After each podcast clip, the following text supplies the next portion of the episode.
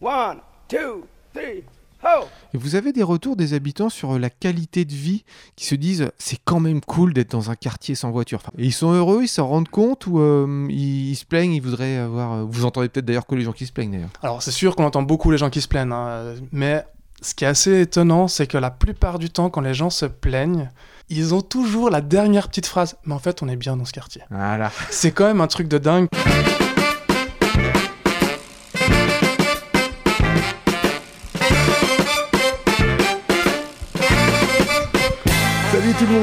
Pause Vélo, c'est l'épisode numéro 109 et on va le consacrer à l'urbanisme. Comment est-ce qu'on rend une ville un peu moins accueillante pour les voitures, mais un peu plus agréable pour les êtres humains? Et pour tout ça, eh ben on a Dan. Dan, tu es ingénieur en génie civil. Je te présente bien C'est ça, c'est ça, merci. Et tu travailles dans une société euh, qui euh, retravaille les rues, les villes, les quartiers pour euh, les rendre plus agréables?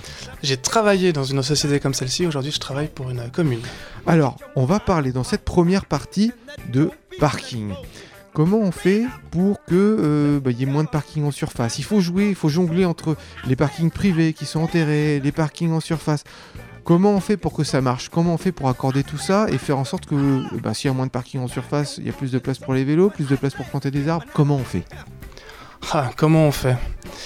Comment on fait pour virer des voitures qui sont stationnées en surface? La, la question est extrêmement large. Voilà. Il y a des milliards de, de- de solutions qui existent.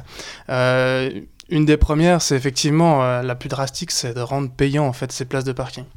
Aujourd'hui, euh, de l'expérience que j'en ai, en tout cas, euh, les places de stationnement bleu marchent pas extrêmement bien en ville. hein. Je veux dire, on a souvent des gens qui dépassent de beaucoup le temps. On a fait des expériences où on a mis des places à 30 minutes à des endroits. Les gens restent aussi systématiquement dessus. Par contre, les places qui sont systématiquement libres en ville sont celles qui sont payantes. Donc aujourd'hui, les places en surface ont un gros intérêt pour tout ce qui est euh, des, des livraisons, pour les gens qui veulent aller juste dans le petit magasin en face, puis qui doivent se stationner proche pour pouvoir aller chercher leur stylo. Enfin, je sais pas si tu vas chercher ton stylo en voiture, quoi. Ah mais Ah, si, euh, mais comment je fais pour le transporter moi? Je le mets dans ma poche et puis si je me crève un genou avec le, le stylo, hein, comment je fais? C'est ça. Et en fait, en ville, on a les, les places qui sont payantes, c'est les places qui sont libres. Donc aujourd'hui, euh, si tu veux virer des voitures, faut rendre les choses payantes. Toi t'es machiavélique, tu, tu le dis sans filtre, là c'est totalement euh, pas politiquement correct quoi. Exactement. Mais en fait, euh, bah, je, suis un, je suis un bagnolard. J'aime les bagnoles. J'ai des grosses voitures. Euh, mais bah, effectivement, je roule, sinon tout le reste de l'année, je roule en vélo, quoi. En vélo et en train. Donc j'essaye d'avoir. j'ai ces deux visions. J'ai même un permis poids lourd. Oh c'est pas vrai. La seule chose que j'ai pas le droit de conduire, c'est des produits nucléaires et les autocars. Ah oui d'accord. Donc euh, vraiment la totale euh, au niveau des, des véhicules, je vais à peu près tout conduire, quoi, les motos, etc. Et j'aime ça. Et tu parlais d'un quartier justement où euh, il y avait euh, un quartier de Genève, on, va dire que tu, travailles à Genève, où euh, bah, vous avez expérimenté un peu ce qui pouvait être faisable. En- à Genève, on a les fameux macarons, c'est-à-dire qu'il y a des zones où, en tant qu'habitant, on peut aussi aller sur, sur des zones bleues à via tête aeternam, c'est-à-dire qu'on peut rester sur sa voiture pendant plusieurs jours, pendant plusieurs semaines, sur la même place. Ce qu'on appelle un véhicule, euh, une voiture ventouse. Maintenant, effectivement, euh, à Genève, jusqu'à maintenant, ils ont, quoi, jusqu'à il n'y a pas si longtemps que ça, ils vendaient euh, plus de macarons que de places disponibles Ah pour des places de, stationnement bleu, quoi. ouais. Donc qui est censé, euh, tout le monde doit pouvoir se stationner là-dessus pour aller dans le petit commerce qui est à côté.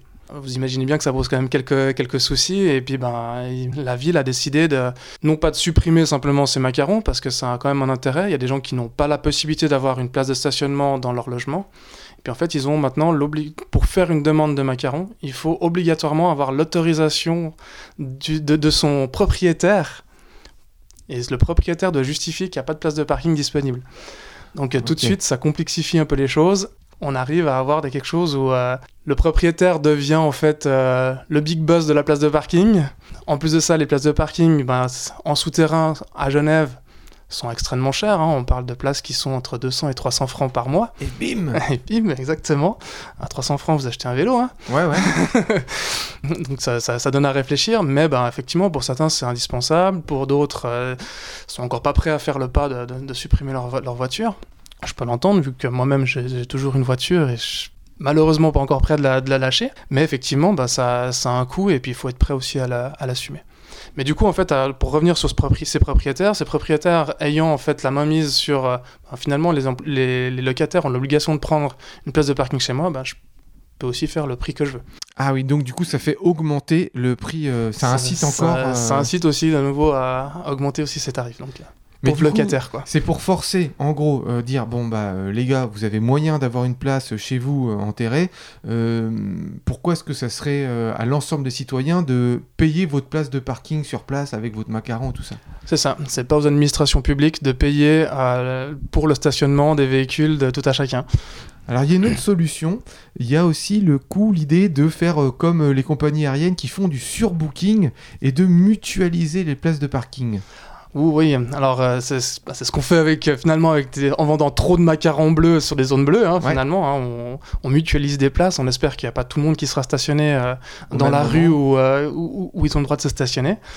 mais par contre, ça se fait beaucoup de, de plus en plus dans tout ce qui est logement ou entreprise. vous n'avez plus une place de stationnement attitrée où le patron de la boîte a la place devant la porte, mais vous avez 50 places qui sont allouées aux 100 employés qui ont une voiture. Et en fait, euh, on estime que bah, avec le tournus, il euh, y a des gens qui sont en vacances, il y a toujours un certain pourcentage qui est euh, qui est alloué en fait à ceux qui sont pas là. Donc simplement, on arrive à avoir moins de places de parking pour plus de gens qui les utilisent. Alors la semaine dernière, Pause Vélo, on a enregistré à Festivélo avec Gilou, et puis il se trouve qu'on a eu beaucoup de choses à dire, et puis il y a une chronique qu'on a enregistrée avec Gilou qu'on n'a pas pu diffuser la semaine dernière, on la diffuse tout de suite. C'est un chef gastro, un, chef gastronomique, et il, il serait étoilé s'il était en France, mais il se trouve qu'il est à Copenhague et qu'il fait son boulot à vélo. Direction Copenhague. On va me dire, mais écoute, Copenhague, t'es bien gentil, c'est une capitale du vélo. Non, non, on va aller un petit peu plus loin là-dedans. Je vais vous parler cuisine, cuisine vélo Copenhague. Allez, je vous parle du chef Morten Krieger, qui a 52 ans. Et qu'est-ce qu'il euh, dissocie de ses euh, collègues? C'est qu'il fait en vélo. C'est qui? Il fait tout en vélo. Il fait tout en vélo, il fait à manger à vélo. Mais attention, on n'est pas sur le food truck euh, à juste faire euh, des, crêpes. Non, lui, euh, c'est un chef gastro, fort d'une solide expérience dans des restaurants suisses à Londres. Et il a décidé d'adapter un vélo cargo, vélo électrique, hein, pour que ce soit une cuisine mobile. Alors comment est-ce que ça se concrétise pour l'expérience client? Alors ça se, propose à une dix, douzaine de personnes qui le suivent à vélo et ils font un itinéraire à vélo où il va cuisiner cinq plats, donc gastronomiques, euh, dans Copenhague et les environs. Alors ce qui rend cette expérience magique, c'est qu'il euh, va non, non seulement accorder ses plats aux saisons, mais aussi aux lieux qu'il va visiter. Par exemple, il va euh, proposer du poisson à côté d'un plan d'eau. Ils vont peut-être euh, aller cuisiner une viande et puis récolter des herbes aromatiques dans une forêt. Ils vont, se mettre dans une clairière pour manger. Bref, ça fait vraiment rêver. Et ce que j'ai adoré dans, ce concept, c'est que déjà il y a toute la réflexion, c'est comment tu adaptes un vélo, un volume quand même assez restreint, pour tout y trouver, pour y faire une cuisine. Alors il y a toute cette réflexion. Lui disait qu'il avait commencé en 2002, où il avait un, ami, je crois, charpentier, qui l'avait aidé.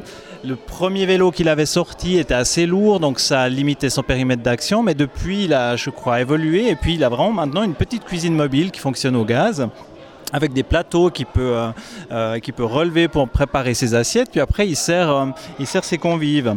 Et ce que je trouvais aussi intéressant, c'est que pour les convives, il y a cet aspect de que tu fais partie d'un groupe, d'une équipe qui doit relier un point A au point B, donc il faut que tout le monde arrive pour qu'on mange. Donc c'est pas simplement on s'asseye, on reste passif, non, on est, on est actif dans cette expérience.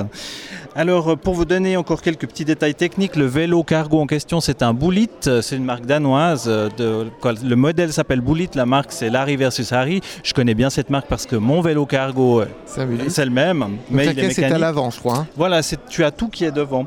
Et puis, donc, il, arrive à avoir tout. Il, a, il aura ses compartiments un tout petit peu réfrigérés. Il peut, il peut répartir ses différents ingrédients. Il a ses, ses ustensiles qui tiennent sur un truc fait maison pour qu'ils prennent moins de place.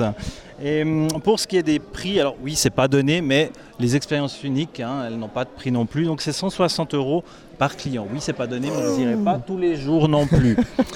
voilà. Alors. Euh, ce qui est aussi intéressant sur ce projet, c'est qu'il pour moi, il est représentatif peut-être de ce qui nous attend dans le futur, à savoir peut-être faire mieux avec moins. Et puis là, on est vraiment sur la quintessence de faire mieux avec moins. On, se limite à un simple, un simple vélo, à une structure euh, de peut-être une cinquantaine de kilos pour arriver à, faire à manger pour, euh, pour 10-12 personnes. Et puis, en plus, on utilise euh, l'environnement externe que des fois on a de la peine à apprécier. Et ça, les cyclovoyageurs le sont mieux que les autres. Euh, visiter Copenhague, s'arrêter, euh, profiter du paysage et puis euh, profiter d'être en contact avec la nature, hein, d'avoir la, la, température externe qui nous influence, choisir aussi ce qu'on va manger en fonction de la météo. Et je trouve que lui, il, donne une voix peut-être à beaucoup d'autres entrepreneurs qui pourraient adapter ça dans des magnifiques villes que l'on connaît en France, en Suisse, en Allemagne. Et j'espère pouvoir voir davantage de vidéos sur, euh, un concept similaire euh, qui se réplique dans d'autres pays voisins. On parle urbanisme aujourd'hui dans Pause Vélo avec Dan, Dan, euh, ingénieur en génie civil. Et on, a, on va parler d'un quartier, un quartier euh, avec, je crois, 3000 habitants, une trentaine d'immeubles, où on s'est dit, allez, on fait un quartier sans voiture. Comment on procède au départ? Ah, Un quartier sans voiture, la belle utopie. Ouais. Ce n'est pas un quartier sans voiture, on va pas l'appeler comme ça, vu qu'il y a des voitures, mais il n'y a pas de voitures en surface. On a créé un immense parc où on a mis des immeubles à l'intérieur et on a fait un parking souterrain qui relie en fait ces immeubles entre eux. Je dis relie les bâtiments entre eux, c'est pas tout à fait exact. Hein. Les sorties de parking se font sur l'espace public et puis euh, les gens doivent euh, relier les bâtiments entre la sortie du, parking à leur bâtiment et ils ont 50 euh, mètres, à, allez 20 ou 50 mètres à faire. Ça permet de créer de la cohésion sociale, ça permet d'avoir de, l'animation en fait dans ces espaces où en fait, si on a ces parkings qui seraient reliés, les gens seraient jamais dehors. Ouais. Et en fait, on a, ça crée un lieu complètement désertique. Donc là, aujourd'hui, bah, effectivement, peu importe à l'heure à laquelle vous allez, vous avez des gens qui sont, qui sont dehors et euh, ça crée de la vie, simplement. Tu m'expliquais qu'à un moment donné, on s'est dit, allez, on va peut-être assouplir un petit peu, on va euh, autoriser de temps en temps euh, pour euh, déménager des gros meubles, des trucs comme ça, on va autoriser les gens euh, à euh, pouvoir venir des fois en voiture. Mais ça marchait pas, je crois. Ouais, alors, pour déjà bien comprendre la situation, c'est que bah, certains immeubles, la, première route où ils, pourraient, ils peuvent stationner avec un véhicule, bah, si on a un véhicule qui fait plus que 2,20 m dans un parking souterrain, vous ne rentrez pas n'importe quel véhicule. Voilà, faut bien juste avoir ça en tête. Ben, c'est vite 300 mètres à faire avec un chariot, avec un piano sur le dos, quoi. Ouais. Donc c'est là où ça devient compliqué. Donc euh, jusqu'à, jusqu'à c'est un quartier où les déménagements et emménagements devaient passer par des autorisations de la, la régie devait faire des demandes à la commune pour pouvoir avoir l'accès sur des jours spécifiques etc donc ça c'est quelque chose qui reste parce qu'effectivement on déménage pas euh, on fait pas 300 mètres avec tous ces meubles pour rentrer au sortir de, chez soi. Par contre bah, effectivement on avait la problématique des livraisons. Donc effectivement quelqu'un qui veut euh, livrer sa télévision ben, Copwick. Tu te débrouilles. Tu te débrouilles, tu trouves des solutions, etc. Autre chose qu'une voiture. Exactement. Jusqu'à il n'y a pas si longtemps que ça, c'était interdit. Donc, le piano, Copwick. Le canapé, Copwick. Puis, ben, pour comprendre en fait cette problématique, ce qui est intéressant aussi de voir, c'est la... vu le nombre d'immeubles qu'il y a, on parle d'une trentaine, on parle de 1200 logements, en fait, si chaque appartement, donc pas personne, mais appartement, fait une demande par année, ce qui semble pas incohérent hein, de changer de canapé une fois par année ou de télévision, c'est pas énorme. Et eh ben en fait, ça fait une demande par jour, ah, ça fait trois demandes par jour, y compris les jours fériés. Donc trop. Et du coup, tu me disais aussi, ben, quand il y a des gens qui disaient, mais ouais, mais comment je fais moi, pour emmener mon meuble? Euh, Et là, vous répondiez, ben, c'est ta faute, ah, débrouille-toi. c'est pas politiquement correct de leur répondre comme ça, mais effectivement, on a eu plusieurs fois des gens qui nous disent, oui, mais ça marche pas, je peux pas, c'est pas possible, j'ai pas de chariot. Comment ça, vous n'avez pas de chariot? Ah bah c'est à vous de vous équiper, quoi, c'est ça? Exactement, c'est à vous de vous équiper. Je veux dire, d'avoir un, d'avoir un chariot quand on habite dans un quartier où il n'y a pas de circulation, bah effectivement, euh, ça a une qualité de vie. Hein. je veux dire, les enfants qui jouent dehors avec leur petit vélo, ben effectivement, tu t'équipes d'un chariot. Donc souvent, les gens sont pas équipés en fait correctement pour ce genre de situation. Puis pourtant, ben, tous ces livreurs, euh, surtout quand ils sont professionnels, doivent commencer à avoir cette réflexion de se dire, mais en fait, je vais pas avoir systématiquement accès en pied d'immeuble. C'est le cas effectivement d'un quartier comme celui-ci où ils ont pas du tout accès en pied d'immeuble. Alors on va te dire, oui, mais alors comment on fait euh, euh, si on veut faire venir un plombier, si on veut faire venir un entrepreneur qui va faire la peinture? Et en fait, il y a moyen. Oui et non. Ah. Ouais, parce que même le plombier ou le, peintre en bâtiment qui doit venir dans le bâtiment, qu'est-ce qui l'empêche de prendre un chariot, de mettre la peinture dans un, dans un chariot et d'amener ça? Ou d'être un, un entrepreneur à vélo. Ou d'être un entrepreneur avec un vélo cargo, exactement. Tu me disais qu'il y avait des sociétés qui étaient maintenant qui préféraient payer des vélos euh, cargo euh, plutôt que des camionnettes. Oui, alors ça c'est effectivement pour, pour l'anecdote, effectivement il y a des entreprises donc de- des constructeurs métalliques qui sont passés au vélo, vélo électrique. Et alors euh, pas 100% au vélo électrique, hein, on s'entend bien. Je veux dire, euh, quand il faut livrer une poutre euh, de plusieurs centaines de kilos, vous le faites pas en vélo. Ah bon? Non, j'exagère. Non, mais on est, on, on- on est sur. Bah, effectivement, ils ont quelques camionnettes. Mais en fait, la plupart de leurs employés sont en vélo électrique avec une remorque. Et puis, bah, quand il faut aller chercher euh, le paquet de vis, bah, ils y vont en vélo. Ils sont beaucoup plus rapides qu'en voiture. Ils n'ont pas besoin de trouver de place de parking. En termes de, coût pour le- l'entrepreneur, on divise par 10, par 100, en fait, le, coût d'exploitation euh, d'un véhicule comme celui-ci. Alors, je veux dire, à côté des dépenses qu'ils ont, un vélo électrique, c'est presque gratuit, quoi, par rapport à une camionnette. Et puis, bah, en fait, euh, il y a plein de déplacements qu'ils arrivent à faire avec des, des vélos ou vélos électriques. Vous avez des retours des habitants sur la qualité de vie qui se disent c'est quand même cool d'être dans un quartier sans voiture. Enfin, pas tout à fait 100% sans voiture, mais on n'est pas loin quand On même. n'en est pas loin, exactement. Ils sont heureux, ils s'en rendent compte ou euh, ils, ils se plaignent, ils voudraient avoir. Vous entendez peut-être d'ailleurs que les gens qui se plaignent d'ailleurs. Alors, c'est sûr qu'on entend beaucoup les gens qui se plaignent, hein, mais ce qui est assez étonnant, c'est que la plupart du temps, quand les gens se plaignent, ils ont toujours la dernière petite phrase. Mais en fait, on est bien dans ce quartier. Voilà. C'est quand même un truc de dingue parce que quand vous travaillez dans une administration publique, vous avez beaucoup, beaucoup de plaintes. Les gens se, se plaignent de tout, de la moindre petite chose. Il y en a qui vous demandent combien il y a de kilos de caca euh, qui ont été récupérés. Euh, je veux dire, ça va très loin. Mais là, effectivement, on a systématiquement le mais on est bien dans ce quartier. On a des enfants qui jouent, on a des, animations. Aujourd'hui, même le vélo dans ce quartier pose problème. Ah, il y en a presque trop, même ça? Alors, c'est pas qu'il y en a trop, mais c'est qu'ils vont trop vite. Ah oui, surtout les vélos électriques maintenant. Mais même, mais même en vélo sec, quand vous roulez à 30 km/h dans un espace où il y a personne, Ouais, pas de bruit. il n'y a pas de bruit. Vous avez, vous avez un enfant de, de 8 ans qui est sur sa petite draisienne, qui avance à 2, km/h, puis que vous, vous arrivez à 30. 30, tout le monde le fait, hein, Ouais, vélo, ouais. un peu en, bonne- en bonne santé. Ah, ça fait une grosse différence de vitesse. hein. Je peux vous dire qu'à 30 km/h, il faut freiner fort hein, pour s'arrêter. Oui, c'est vrai, ouais. Et en fait, aujourd'hui, ça, il, il nous pose problème. Alors tu vois ce que tu dis, les réflexions que tu as sur les quartiers euh, sans voiture comme ça, et le bien-être qu'on y trouve, c'est- une phrase que j'aime répéter régulièrement, c'est que la voiture, certes, c'est une bénédiction pour l'individu, mais c'est une calamité pour la collectivité. Et ben, je te propose qu'on écoute Papa Cyclette qui nous raconte des chroniques de voyageurs à vélo et qui nous donne surtout des très bons conseils. Dis papa cyclette, tu me racontes une histoire? Une histoire de quoi? Bah une histoire de vélo.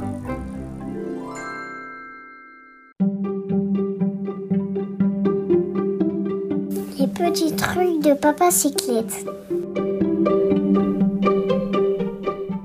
Épisode 2 Le rangement des sacoches et les affaires à transporter.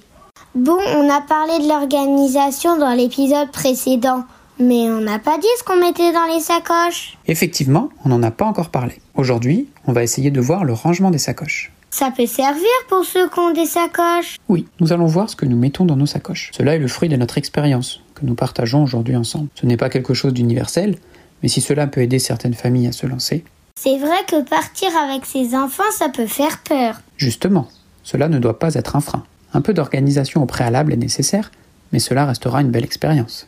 En avant, Simone, première sacoche. Comme annoncé dans l'épisode précédent, où nous avons tendance à organiser nos sacoches par thématique, la première sacoche contient donc les affaires de nuit. Duvet, matelas, pyjama, lampe de poche. Nous ajoutons quelques affaires chaudes si la nuit est fraîche. Pull, collants et de quoi faire des oreillers pour toute la famille. Personnellement, j'aime bien la doudoune, qui permet de bien prendre la forme de la tête en dormant. Mais aussi, Doudou, bien évidemment. et oui, un doudou propre pour la nuit. Et tout ça dans une sacoche? Et non, tout ça dans deux sacoches de notre côté. On pourra jouer sur le volume des matelas et des duvets pour gagner de la place. Parfois, avoir un duvet moins chaud, avec un pull supplémentaire, permet d'avoir moins de volume qu'un duvet plus chaud, donc plus garni, et donc, Plus volumineux. c'est ça. Et le poids dans ces sacoches? Pour nous, le poids n'est pas quelque chose de prioritaire. Voyager avec des jeunes enfants nécessite d'amener un certain nombre d'affaires pour avoir du confort. Nous ferons le choix d'emmener des vêtements chauds au cas où, bien que nous ne les utiliserons peut-être pas. À chacun sa manière de voyager. Nous préférons le confort pour avoir un voyage plus agréable avec les enfants.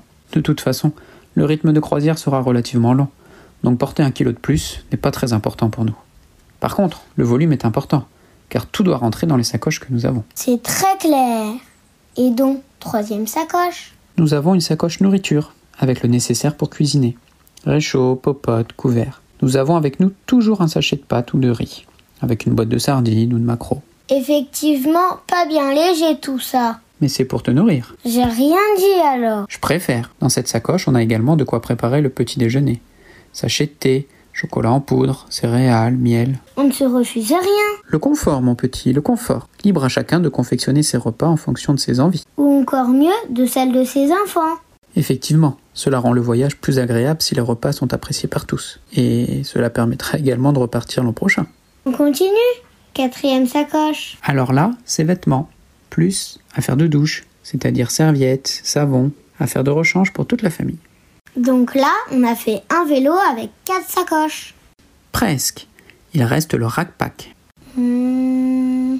le gros sac que l'on met sur le porte-bagages arrière. Ah ok. On y met la tente, mais aussi une bâche qui nous permet de nous asseoir, de nous abriter en cas de besoin, de tapis de jeu pour les enfants. Les antivols sont également présents dans ce sac. Et maman ne porte rien. Bah si, dans une première sacoche, elle y range ses vêtements et le nécessaire de réparation. Les affaires des deux autres enfants dans une seconde sacoche, avec les chargeurs, les lampes, si on doit rouler la nuit. Les deux autres servent également pour les duvets et les matelas. Ah oui, quand même. Bah oui, 4 matelas, 4 duvets, c'est volumineux. Surtout que nous n'avons pas forcément le matériel le plus compressible. Nous faisons avec ce que nous avons. Oui, bravo, quelle belle démarche écologique. Et dans le truc pack, Dans le rack-pack de maman, on y trouve chaussures, fil à linge, nécessaire de vaisselle. et c'est tout? La remorque nous permet de transporter les affaires en cas de pluie. Imperméables et pantalons pour les enfants. Et comme on est des parents prévoyants, quelques jeux en cas de mauvais temps et un ballon de plage gonflable. Pour les jours où on vous gonfle. J'aurais pas mieux dit. Ça en fait des choses. J'oubliais. Les sacoches de guidon pour les affaires de valeur. Papier, argent, appareil photo, téléphone. Que l'on peut prendre rapidement et facilement lorsqu'on doit laisser les vélos quelque part pour une visite par exemple. Alors, on sait tout? Oui Ça y est, tu sais tout. Bon voyage, papa cyclette Merci Papa Cyclette. Moi je suis assez fan de cette chronique-là, je trouve que c'est drôle qu'il fasse ça avec son fils. On est toujours avec Dan, ingénieur en, en génie civil. Comment est-ce qu'on rend euh, la ville plus euh, bicycle friendly? Je sais pas quel mot en français on pourrait mettre pour ça. Alors, on sait que pendant Covid, il y a des tas de choses qui ont été mises en place, et des fois c'était des choses qui avaient été réfléchies depuis un petit moment finalement. Oui, effectivement, il y a pas mal de villes qui ont mis un peu du jour au lendemain euh, pendant le Covid, donc on profitait à fond de plus avoir de voiture en ville, de plus d'être euh, dans l'urgence euh, absolue pour en fait euh, mettre à plat des projets qui étaient un peu en, en début d'initiation d'études, Ouais. qui étaient en début d'études, et puis ben, ils, ont- ils les ont passés directement sur euh, du papier à la pratique. Ah oui, plutôt que de faire des tests, des machins pendant deux ans, on le met direct là. Maintenant il n'y a pas de voiture, on, on- on essaye tout de suite. Exactement, une ville comme Genève, en, en un ou deux jours, ils ont mis en place euh, des, des énormes pistes cyclables, des autoroutes cyclistes, hein, finalement, sur certaines zones. hein. Donc, c'est des, des endroits, euh, la largeur d'une voie de bus, hein, qui est dé- dédiée uniquement au vélo. Donc, c'est assez, assez, assez fou, quoi. Puis, bah, alors, c'est sûr, hein, ça, ça, a fait, ça a fait crisser des dents beaucoup de monde, hein, ça a fait couler beaucoup d'encre. Mais finalement, en fait, on arrive à ce qu'on appelle de la recherche euh, appliquée, où on, teste directement en grandeur nature euh, ce qu'on a en étude. Et puis bah, finalement, euh, est-ce que ça coûte vraiment beaucoup plus cher de mettre en place, tester, faire les deux trois adaptations les semaines qui suivent, de regarder comment ça fonctionne, de regarder comment les gens bougent, comment les gens encaissent un peu la- le mouvement, parce que c'est pas sur les deux trois premiers jours qu'on peut le voir, hein, c'est surtout c'est un peu plus après, une fois que les gens ont pris un Mhm. petit peu leur habitude, surtout les pendulaires. Oui, quand ils savent où est-ce qu'il y a une route qui, est, qui leur est euh, favorable. Exactement, bah, surtout pour les. Alors ça c'est pour les parties cyclistes, mais pour la partie automobiliste, bah, faut, faut aussi- eux ils ont l'habitude de passer là. Quand on leur coupe une voie, Faut ah mince, autre chose. plus, euh, je- comment je fais, qu'est-ce que je fais? Puis en fait, euh, finalement, euh, ça se passe relativement bien, et puis bah, ça, ça évite euh, des tonnes et des tonnes d'études, des tonnes et tonnes de, de gras de papier. Alors, c'est mon métier, hein, je suis en train de, de tirer à boulet rouge sur mon métier euh, d'une certaine Ouais. manière, mais bah, effectivement, plutôt que de payer des, des grandes études euh, qui, coûtent, qui coûtent cher, qui prennent du temps, qui. Bah, testons les choses en grandeur nature. Ouais, là on a une opportunité unique, faisons-le maintenant. ouais. Tu- Alors exactement, pendant le Covid, c'était exactement ce qui s'est passé. C'est bah, tout ce qui est en projet, on y met sur place. Et il y a euh, le, politique qui était en charge de la mise en place de cette politique-là euh, à, Genève. Alors évidemment, il se faisait tirer à, à boulet rouge par les, motorisés. Bon allez, je, vais parler pas euh, politiquement correct, mais on s'en fout, on est entre nous. Souvent, l'argument de l'automobiliste feignant qui pourrait prendre sa voiture euh, parce qu'il a juste euh, un kilomètre 5, enfin qui pourrait prendre son vélo parce qu'il a juste un kilomètre 5, euh, il peut pas dire non mais euh, c'est dégueulasse ce que vous faites aux voitures, euh, moi qui suis feignant je peux pas continuer à prendre ma voiture. Donc il va trouver un autre argument, il va dire oui mais alors comment ils font ceux qui vont travailler, les plombiers, comment ils font et puis l'argument de ce politicien-là, il disait, bah, écoutez, nous, on a fait un comptage hein, euh, pour voir les voitures de, gens qui, travaillent vraiment. hein. Donc on voit assez bien les véhicules utilitaires avec euh, la publicité, euh, voilà, on voit le gabarit du véhicule. Il disait, mais c'est quoi? C'est une voiture sur 30. Alors faut arrêter. Euh, c'est- pas ça qui va ruiner l'économie. C'est peut-être justement ceux qui prennent leur voiture pour faire que quelques kilomètres. C'est ça. On est, exactement sur cette, problématique-là où on a des- des corps de métier qui finalement ne peuvent pas travailler, qui n'ont pas le choix d'avoir des véhicules. Quoique, on a pu le voir, hein, certains arrivent à avoir des, des vélos cargo, etc. hein. Aujourd'hui, les plus gros vélos cargo sont capables de, de porter une demi-tonne. hein. Oui, Donc, oui, c'est vrai. c'est- Avec des palettes monstrueux. et tout ça. Ah ouais, ouais, ouais. c'est- c'est vous mettez deux palettes sur, sur, le, sur, sur le vélo cargo sans remorque. Vous pouvez encore rajouter la, remor- la remorque derrière. Bon, après, l'autonomie et puis euh, l'usure du véhicule, j'ai encore quelques doutes hein, pour euh, être un utilisateur de vélo électrique. Mais on, on y arrive, on y arrive à ces véhicules en fait à petite efficience. Bref, pour revenir sur le, départ, hein, quand même, on est sur peu de gens en camionnette pour le travail et beaucoup de gens dans leur grosse Mercedes qui veulent simplement euh, pas aller dans le transport en commun, ne pas aller, ne pas prendre la voiture, ne, euh, pas prendre le vélo ou, être à pied. Surtout qu'on on voyait, c'était assez, fa- assez facile de dire non, mais eux, les gars, ils ont quand même pas beaucoup de kilomètres et ils ont pris quand même leur voiture parce que euh, ben, le canton de Genève est assez petit et toutes les plaques d'immatriculation, ben, ça commence par GE. Donc on sait que c'est des gens qui sont dans les embouteillages, qui sont du canton de Genève, donc ils viennent pas forcément de très loin. Donc il n'y a pas d'excuse toujours. Moi, je prends aussi l'exemple de Belle-Île-en-Mer en Bretagne, qui est une île qui fait 11 km au plus long et 5 km au, de, de- de large, quoi, hein, de hauteur. Euh, Des fois, je me dis, comme, bon, je sais que je suis un- juste un touriste quand je vais là-bas, donc je, je, je ramène pas ma poire, mais je me dis, mais mince, les gens, ils ont quand même pas beaucoup de kilomètres à faire. hein. Vraiment, 11, c'est vraiment en tirant au plus long, mais vraiment en cherchant loin. hein. Mhm. Et ben, c'est quand même blindé de voitures. Et ça, c'est énervant, quoi. Ah, c'est clair. Non, non. euh, moi, aujourd'hui, je me déplace tout en vélo électrique la plupart du temps. euh, alors, c'est clair que quand j'ai ma famille, c'est un peu, un peu plus difficile. Oui, c'est là où ça, ça devient compliqué pour, pour, pour les gens. Mais euh, On sait que le taux de, de- de remplissage des voitures dans les embouteillages à Paris, c'est 1,1 personne. C'est-à-dire que sur 10 voitures dans les embouteillages, il y a une seule voiture où il y a deux personnes et il y en a 9 autres où il y a juste une personne. Et si on passait de 1,1 à 1,4, c'est-à-dire que sur 10 voitures, il y avait 6 voitures avec une personne et puis 4 autres avec deux personnes dedans, bah, il n'y aura plus d'embouteillage. Donc, Ce serait des, des- des choses qui seraient facilement résolues si on faisait un petit effort. Ouais. C'est pareil à Genève, j'imagine. à Genève, c'est même encore. Le, chiffre est encore plus fou. hein. On est sur. euh, si 10% des, automobilistes faisaient de- du covoiturage, on aurait quasi plus de bouchons. Ah, c'est fou. Donc c'est, on, on- on est en fait, ce- la- on, on le voit sur, en tout cas sur Genève, sur l'arc lémanique, dès qu'on a des, des vacances, bah on a moins d'embouteillages, tout d'un coup la, la circulation est fluide. Mais la différence, c'est 5% de voitures en moins, hein. c'est tout. Ouais, et ça et, suffit. et ça suffit à, à rendre les choses plus fluides. Alors, on a euh, une année et demie de, euh, de retour sur ces euh, pistes cyclables qui ont été mises, qui ont été testées, etc. On, a quoi comme retour sur ça? Est-ce qu'elles ont toutes été pérennisées? Est-ce qu'elles ont été aménagées? Il y en a qu'on a dit non, bah, ça sert à rien. Comment on a fait? Alors la plupart ont été pérennisées, effectivement. Euh, Il y a certaines qui ont dû être adaptées, d'autres qui ont nécessité des, infrastructures plus grosses. hein. Je veux dire, là, ils avaient posé juste du, marquage au sol. hein. C'est pour ça que ça a été aussi rapide. Mettre euh, trois lignes par terre, ben, c'est sûr que ça demande du monde, mais c'est pas non plus des gros travaux. Maintenant, effectivement, on a des, ponts du Mont Blanc où on construit euh, des, îlots avec des petits trucs qui séparent vraiment bien physiquement la voiture du, du cycliste, qui rendent du coup ben, le trajet, la traversée du pont du Mont Blanc plus sûr pour les cyclistes.